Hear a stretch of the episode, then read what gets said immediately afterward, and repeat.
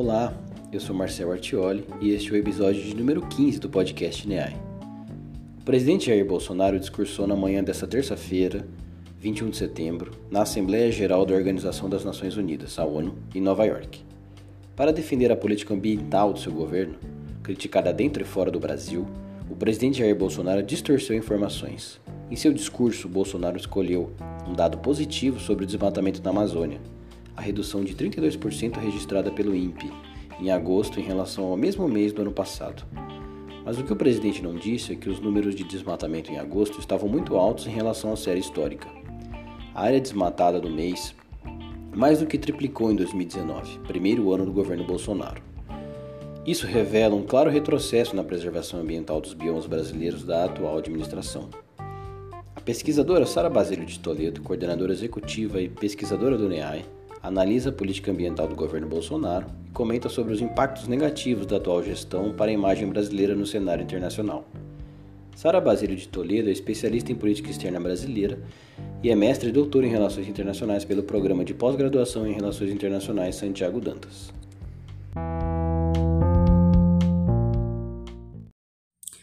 Brasil hoje se coloca na contramão de políticas ambientais globais e, ao invés de utilizar seu potencial ecológico único, somos a maior potência em biodiversidade planetária com a maior floresta do mundo, o governo Bolsonaro optou pelo inverso contribuir com o agravamento do aquecimento global e, por consequência, deteriorar a imagem internacional do Brasil.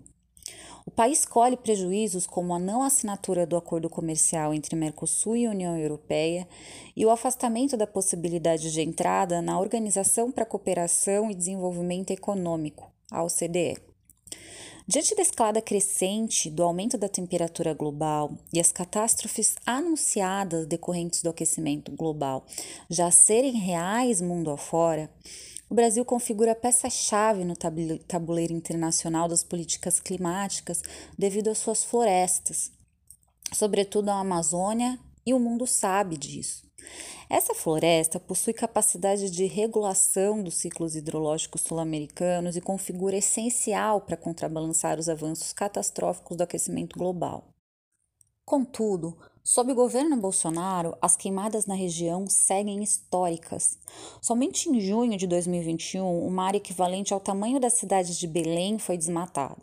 Em um ano, o equivalente a quatro estados de São Paulo foram desmatados via queimadas, com custos inimagináveis aos biomas e ecossistemas locais.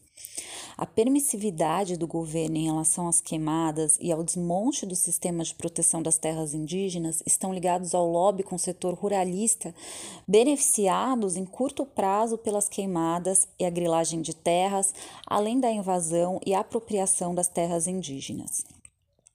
Diante da urgência em frear os impactos do aquecimento global, em Marsella, na França, entre os dias 3 e 10 de setembro, realizou-se o Congresso da União Internacional para a Conservação da Natureza, o encontro mundial mais importante para debater a situação da biodiversidade no planeta. O Ministério do Meio Ambiente não enviou representantes para o Congresso Mundial da Natureza.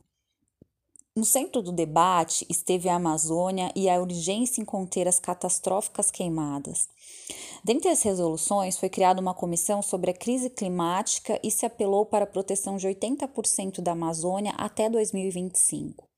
No site oficial do Congresso, o governo francês afirmava urgir ao governo brasileiro, junto com seus cidadãos e a comunidade internacional, a fortalecer ações para salvar a Amazônia e agir para evitar que tais desastres aconteçam novamente. No último dia 10, último dia da realização do Congresso, a ativista internacional pelo meio ambiente Greta Thunberg falou à Comissão do Meio Ambiente do Senado brasileiro. Que os líderes brasileiros estão fazendo hoje é vergonhoso, ela disse. A comissão debatiu o último relatório divulgado pelo IPCC, o painel intergovernamental sobre mudanças climáticas da ONU.